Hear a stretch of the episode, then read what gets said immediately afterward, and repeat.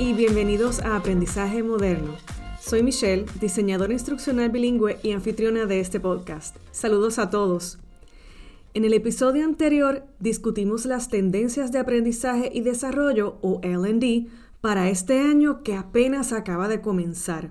Claro, todo curso online que se desarrolle incluyendo aquellos a raíz de las tendencias de las que hablamos en el episodio anterior, deben estar apoyadas por un sistema que nos ayude en varios procesos, una vez ese curso ya esté desarrollado. Estos procesos pueden desde hacerlo más accesible para nuestra audiencia hasta extraer datos para mejorar el mismo, entre otros. Para darles una idea de la importancia de esto, el mercado del aprendizaje en línea está experimentando un crecimiento sin precedentes que probablemente superará un valor de 375 billones de dólares para el 2026. Escucharon bien, 375 billones de dólares. Con tanto potencial de crecimiento debido a que más personas se quedan en casa y se está viendo menos aprendizaje en aulas o salones de conferencias, los sistemas de gestión de aprendizaje se están convirtiendo en una de las herramientas en línea más buscadas y utilizadas por las empresas, incluso individuos que quieren llevar su capacitación online al próximo nivel. El e-learning también ha aportado flexibilidad, agilidad y facilidad de aprendizaje tanto para profesores como para los alumnos. Los profesores pueden enseñar o asignar módulos de cursos desde cualquier parte del mundo y los alumnos o la audiencia puede tomar clases en línea o estudiar esos módulos en línea desde cualquier lugar y en cualquier dispositivo. Así que como sabrás, Organizaciones en todo el mundo se están aprovechando de los beneficios del e-learning para capacitar a su fuerza laboral, ya sea para proyectos que estén dentro de la misma empresa, administración de estos equipos o compliance training, entre otros cursos. Pero esto no se limita solamente a corporaciones, incluso estamos viendo que blogueros y personas influyentes o lo que le conocemos como influencers están utilizando plataformas de cursos en línea para vender sus conocimientos a estudiantes de todo el mundo. Así que presta atención si te interesa vender tu curso. Para comenzar en esto del e-learning, más allá de crear cursos innovadores, opino que primero se debe seleccionar un sistema para gestionar esos cursos y por supuesto debe ser efectivo y adaptarse a las necesidades de la empresa o del individuo que lo utiliza. Pues bien, hoy precisamente hablaremos del sistema de gestión de aprendizaje o Learning Management System, mejor conocido como LMS por sus siglas en inglés. Ya lo habíamos mencionado en otros episodios, pero les recuerdo que el LMS es el software que utilizan las empresas para desarrollar, impartir y monitorizar la formación de sus empleados, clientes y hasta socios, claro, dependiendo de la estructura de la empresa. Ahora sí, ten en mente que esta es una tarea importantísima y la empresa o individuo debe proyectarse a futuro cuando se seleccione este LMS debido a que esto es una inversión bastante seria. También este sistema se debe seleccionar siguiendo una predicción de necesidades de aprendizaje futuras de la empresa o el individuo que esté interesado en vender sus cursos. Ahora mismo existen más de 600 plataformas de aprendizaje para seleccionar, así que debes comenzar con un criterio de búsqueda bien definido. Para mí es fundamental saber exactamente lo que necesita un LMS y cómo puede ayudarte a ti a alcanzar esas metas de capacitación y objetivos comerciales. Eso sí, los LMS van a variar en precio, desde gratis si es solo un curso para unos cuantos estudiantes o hasta miles de dólares dependiendo de las necesidades y objetivos. Así que te tienes que proyectar para un costo para ese LMS. Como diseñador instruccional, he tenido la oportunidad de ayudar a seleccionar LMS para varias empresas y he aprendido una que otra cosa en el camino. He tenido experiencias donde llego a un proyecto donde el LMS que se seleccionó no fue el indicado ni cumplía con los requerimientos de la empresa, ocasionando un gasto enorme y se ha tenido que seleccionar otro LMS. Imagínense el trabajo que eso cuesta.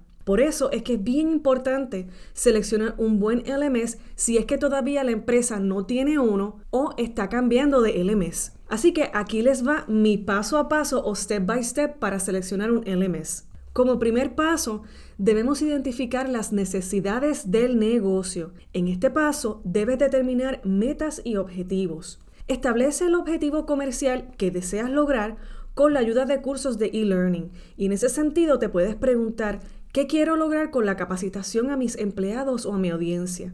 A partir de esta respuesta, te quedará bien claro qué resultado puedes esperar. Los objetivos deben ser específicos, medibles, alcanzables y de duración limitada.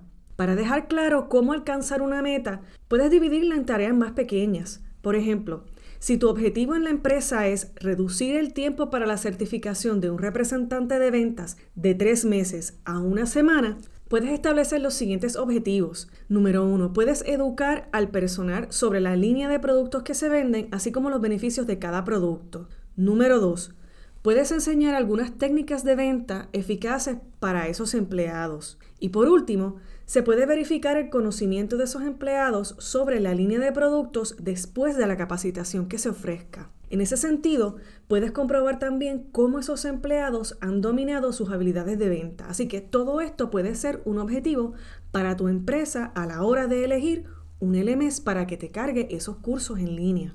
El segundo paso que tú debes hacer es como siempre digo, debes conocer a tu audiencia igual que en un curso de e-learning cuando lo vas a, desarrollar. Al elegir un sistema de gestión de aprendizaje, es bien fundamental comprender exactamente a quién tú vas a capacitar. Esto te ayudará a definir mejor los requisitos de tu estrategia de aprendizaje a la hora de seleccionar ese LMS. Para comprender claramente quién es tu audiencia, puedes responder a estas cinco preguntas. Número 1. ¿Qué edad tienen tus empleados? Por ejemplo, si la mayoría de los alumnos son jóvenes de la generación Y, definitivamente disfrutarán aprendiendo, compartiendo información importante con sus colegas y participando en debates en redes sociales o en discussion boards. Así que es mejor que selecciones un LMS que tenga funciones de aprendizaje social. La segunda pregunta que te puedes hacer para conocer esa audiencia que va a estar utilizando ese LMS es, ¿tienen mis empleados diferentes tipos de habilidades? En ese sentido, si planificas capacitar tanto a los recién llegados como a los empleados con experiencia, necesitarás de un sistema que no obligue a esos alumnos a revisar el material sobrante debido a una estructura predeterminada. En este sentido, un LMS con la capacidad de crear diferentes rutas de aprendizaje y pruebas de material que ya conocen será la mejor solución para ti. Otra pregunta que te puedes hacer es, ¿qué tan experto en tecnología es mi personal? Si no todos los empleados son veteranos digitales, puedes elegir un LMS que sea bien simple y fácil de utilizar. Otra pregunta que te puedes hacer también es, ¿a cuántos empleados yo voy a formar? Si tu empresa es grande, es posible que necesites un sistema con funciones de registro de usuarios masivos. Así que asegúrate que ese sistema pueda ser escalable según sea necesario. Al responder todas estas preguntas que acabo de hacer, podrás identificar las funciones de SLMs necesarias para lograr tus objetivos de capacitación y en ese sentido vas a crear un entorno cómodo y atractivo para el aprendizaje. En el tercer paso, definimos los requisitos del LMS. Después de determinar las metas de aprendizaje, los objetivos y la demografía de la audiencia, que fueron en los primeros dos pasos, ahora debes concentrarte en las demandas del sistema o qué es lo que tú quieres que ese sistema haga. Cuanto más completa sea tu lista de requisitos para ese LMS, más fácil se te va a hacer encontrar la solución que mejor se adapte a tus necesidades. Es importante definir los requisitos de ese LMS a través del lente de tu empresa en tres categorías clave.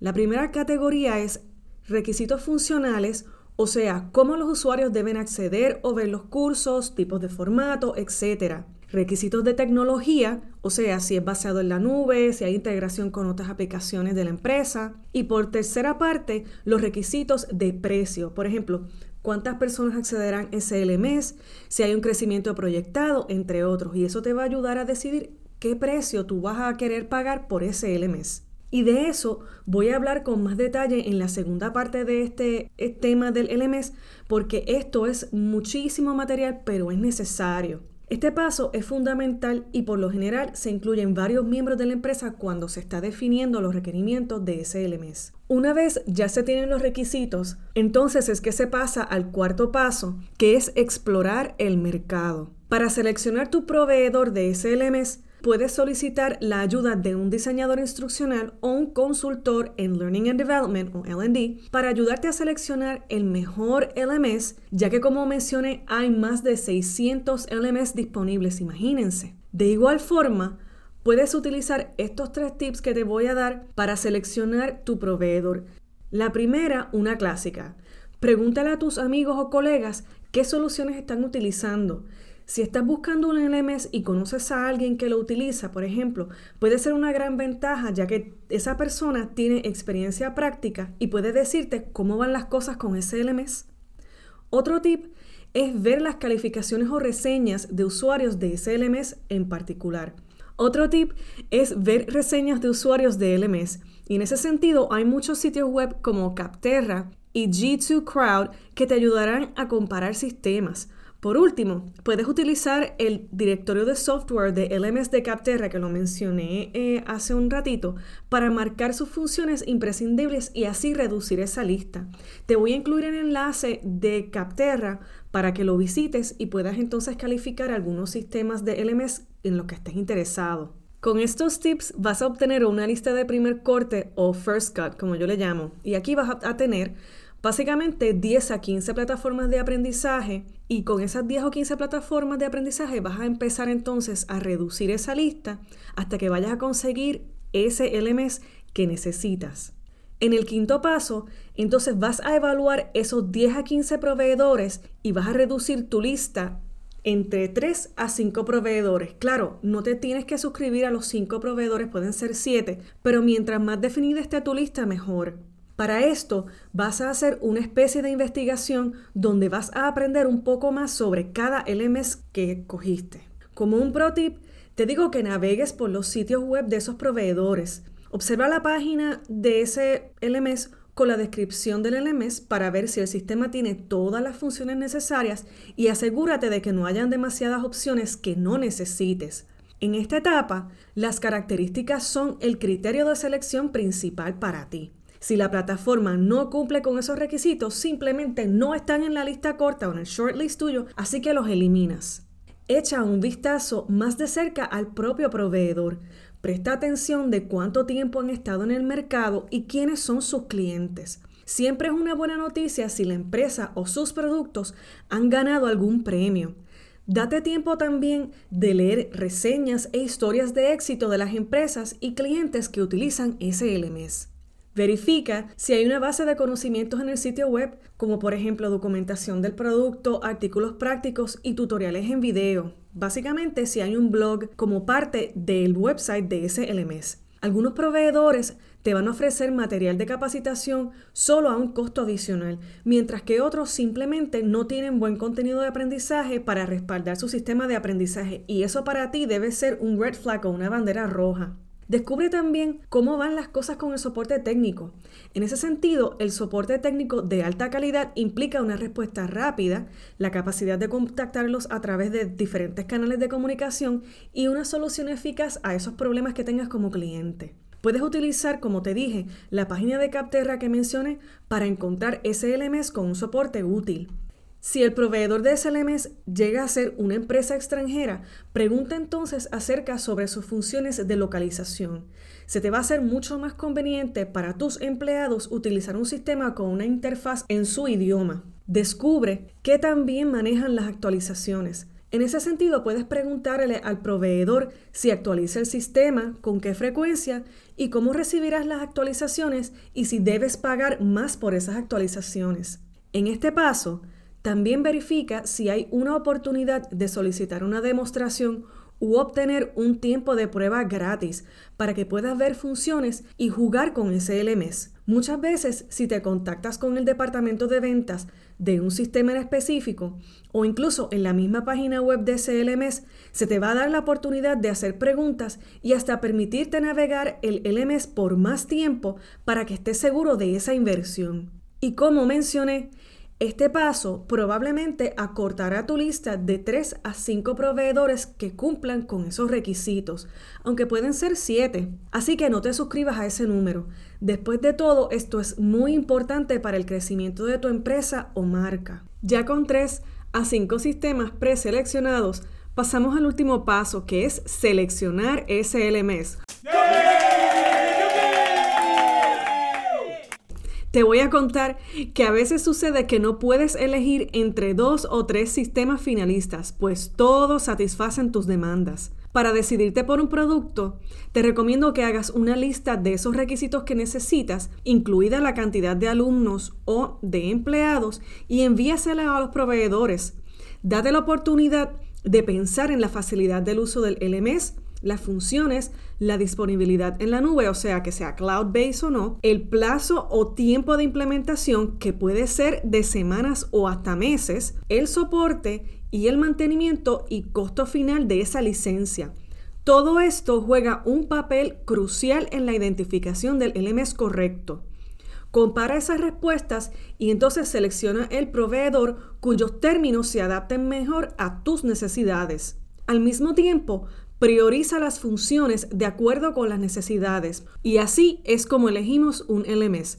Comenzamos por establecer objetivos, conocemos nuestra audiencia, luego establecemos requisitos funcionales, técnicos y de precio para tener nuestro primer shortlist de LMS, luego pasamos por una investigación profunda de ese shortlist para reducirlo de entre 3 a 5 LMS y de ahí pasamos al último paso para escoger formalmente el LMS que se va a utilizar para impartir, guardar, acceder y tener datos de esos cursos. Espero que esto te haya sido de ayuda.